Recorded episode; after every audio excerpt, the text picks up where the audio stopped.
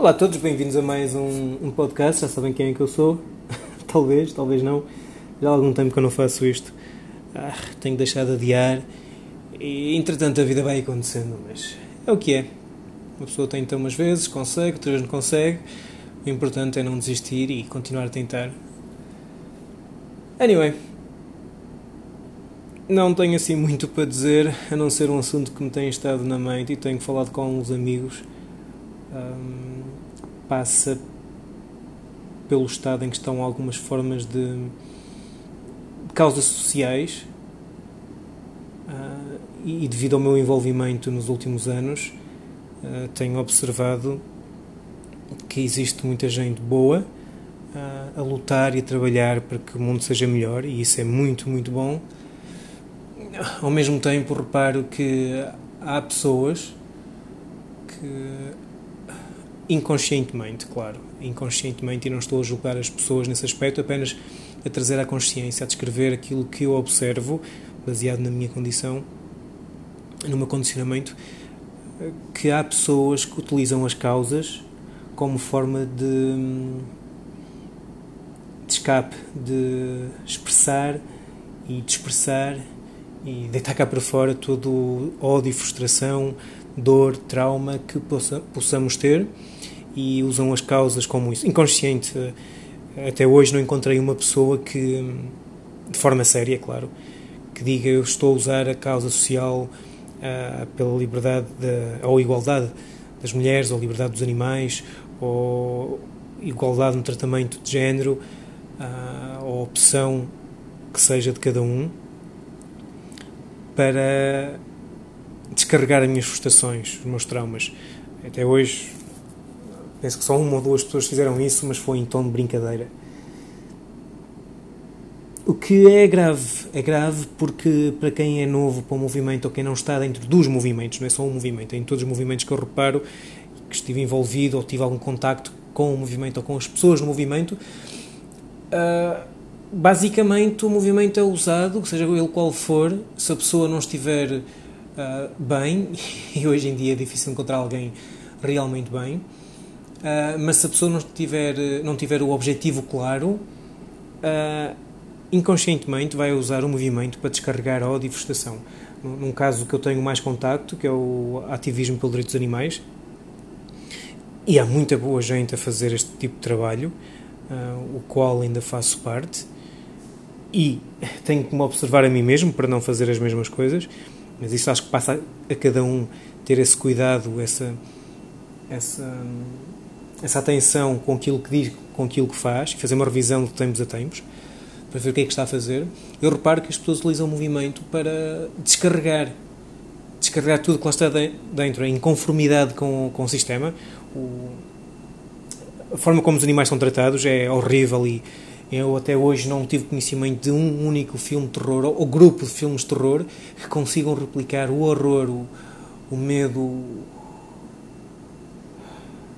a crueldade que acontece na realidade com os animais na agropecuária. E, e quem não aceita isto, basta ver o, o Dominion ou Earthlings, Dominion mais recente, uh, para perceber isso. Poucas pessoas têm coragem de o fazer, poucas pessoas têm coragem sequer de falar sobre o assunto, quanto mais ver as imagens e ouvir os sons. Um, por isso, uh, devido a esta inconformidade com a situação atual, ficamos revoltados, ficamos chateados, ficamos zangados e, e, com a sua razão. E como não temos um alvo, porque isto infelizmente não há uma pessoa culpada, acaba por ser um movimento cultural de sempre se fez assim e fomos ensinados a, fazer, a, tratar assim os animais e assim damos continuidade e as pessoas fazem isso sem sequer terem noção e como estão tão habituadas a isso nem sequer consideram que os animais têm sentimentos ou que é um assunto importante o suficiente para se tratar ou resolver e esta apatia traz frustração e, e, e invoca emoções mais negativas nas pessoas que estão a defender os animais. O que leva a que, se não for tratado como deve ser e se não for lidado com um elevado grau de inteligência emocional, a pessoa acaba por uh, despejar esse ódio, essa frustração, essa revolta em pequenas coisas. Basta alguém dizer uma piada, e eu às vezes não sinto isso e tenho que tratar isso quando alguém dá uma piada contra os animais, ou olha para este bife, está tão bom, ainda sinto aquela necessidade de, de defender os animais. É só uma piada. É claro que tem o seu impacto, mas a pessoa que, que está a dizer não tem essa consciência ou então está simplesmente a brincar.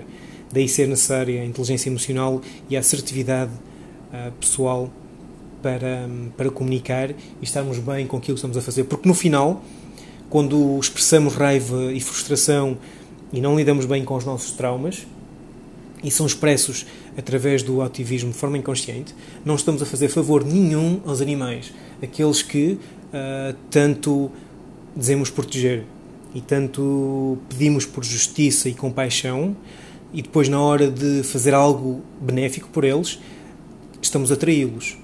Porque não estamos a ter controle sobre nós mesmos, estamos a deixar uh, levar aquilo que há dentro de nós que nós não queremos enfrentar ou lidar, uh, contaminar, prejudicar o que estamos a fazer. E isso é gravíssimo.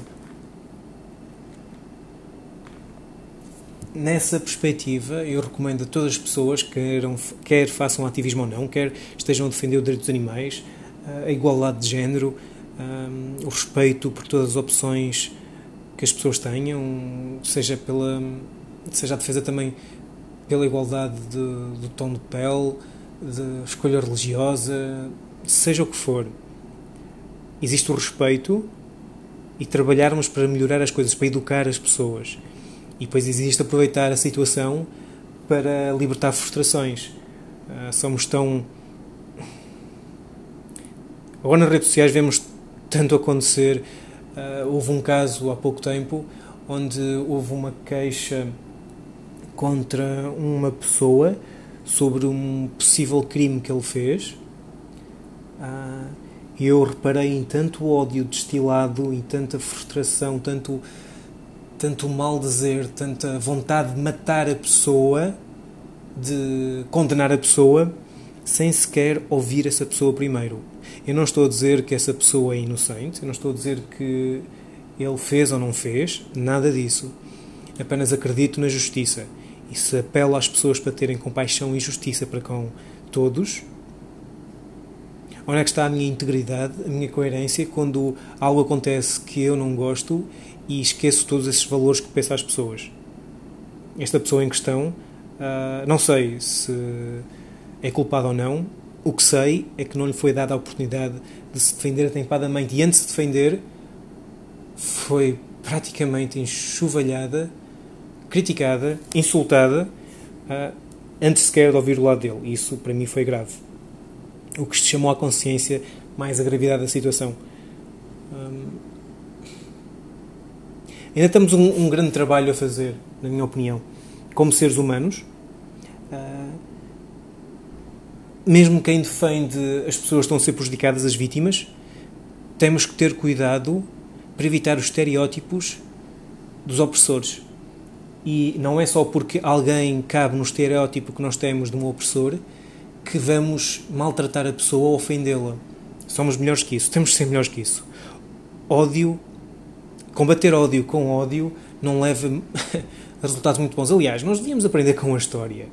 Nós temos não sei quantos milhares de anos de, de evolução, cerca de 5 mil, 6 mil anos, não sei, talvez mais, não tenho ideia. Evolução como sociedade, atenção.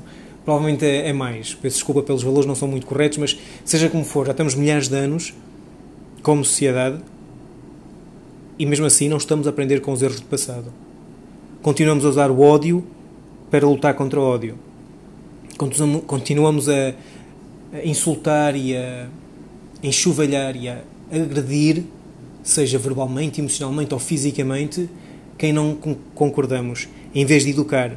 Qual seria a diferença se, em vez de estarmos a insultar uma pessoa que faz algo que nós não concordamos ou que está contra os nossos valores ou que está mesmo a, a magoar alguém, qual seria a diferença se nós, em vez de usarmos o ódio para resolver a situação, uh, tentássemos, perdão, tentássemos educar a pessoa. E se, em vez de uh, rebaixar a pessoa, uh, eliminá-la praticamente, ofendê-la, prejudicá-la, eu sei que sim, mas ela também prejudicou outra pessoa, ok, então vamos fazer o mesmo que ela está a fazer, não estaremos no mesmo nível de, desse comportamento E atenção, estou a dizer que há melhores ou piores, estou a dizer que há, há vários níveis de comportamento. E se uma pessoa tem um comportamento de ódio e de opressão, não será o nosso, nosso sistema de vingança, de olho por olho, dente por dente, que infelizmente tanto se pratica, que nos vai levar a insultar também a pessoa? Não seria mais proveitoso, rentável, se em vez de ofendermos a pessoa e usarmos o ódio, tivéssemos respeito pela pessoa, respeitar a opinião da pessoa, mesmo que não concorde, concordamos com a pessoa, perceber porque é que ela pensa assim, perceber o que a leva a pensar assim, a agir assim, a sentir assim, mostrar-lhe outra perspectiva e ajudá-la a, a, perceber o porquê de estar a agir mal segundo a nossa perspectiva.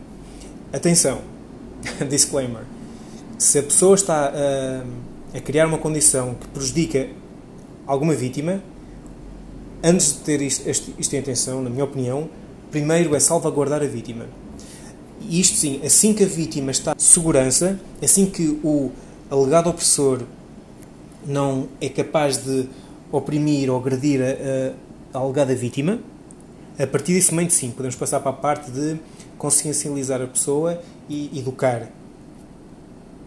Isto também acho que advém do nosso sistema judicial, que é um sistema punitivo.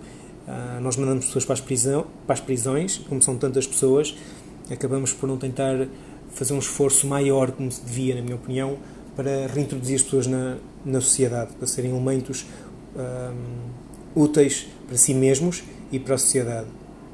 Úteis na questão de estarem bem e não estarem a prejudicar os outros. Não úteis de acrescentar valor. Embora que acrescentar valor é uma coisa importante, que, que é assim que nos leva mais longe. Mas isso é outro assunto. Desde que a pessoa esteja bem consigo e não esteja a prejudicar os outros, para mim acho que é, é baseline, é, é linha base. Isto é algo que me está a ser falar muito mais, mas já vou em quase 15 minutos e não quero estar a saturar muito. Mas acho que vou fazer outro podcast mais longo, porque isto é um assunto que para mim é muito, muito importante. Porque uh, é, é, importante defendermos causas que nós acreditamos, segundo os valores que nós achamos mais corretos, mas se nós não estamos bem, o que é que nos garante que o nosso não estar bem, uh, o nosso. Eu vou repetir, mas vai ter que ser os traumas que nós temos, que nós desconhecemos, como é que sabemos que isso não está a influenciar a forma de agir? E se isso está a influenciar a forma de nós agirmos e comunicarmos com as pessoas, será que estamos a ajudar as causas que nós defendemos, que nós acreditamos, ou estamos a prejudicá-las? Ou estamos a aumentar o espaço entre quem achamos que está a agir mal e quem achamos que está a agir bem ou como se deve agir? Ou seja, há uma, há uma personagem, há uma forma de agir com que nós acreditamos estar correta, e depois há a forma que a pessoa está, e há aí um espaço no meio. Esse espaço está a ser reduzido ou aumentado pelo nosso comportamento. Porque esse espaço, quando é reduzido, estamos a ajudar a causa. Quando esse espaço é aumentado, não estamos a ajudar a causa, seja ela qual for. sim, eu vou explorar este assunto noutra altura. Por agora fico por aqui, porque tenho ali uma coisinha para fazer muito importante. Por isso, obrigado a todos uh, que estejam por aí. Obrigado por uh, qualquer input ou comentário que possam ter. É um assunto que eu gosto de discutir. E até breve.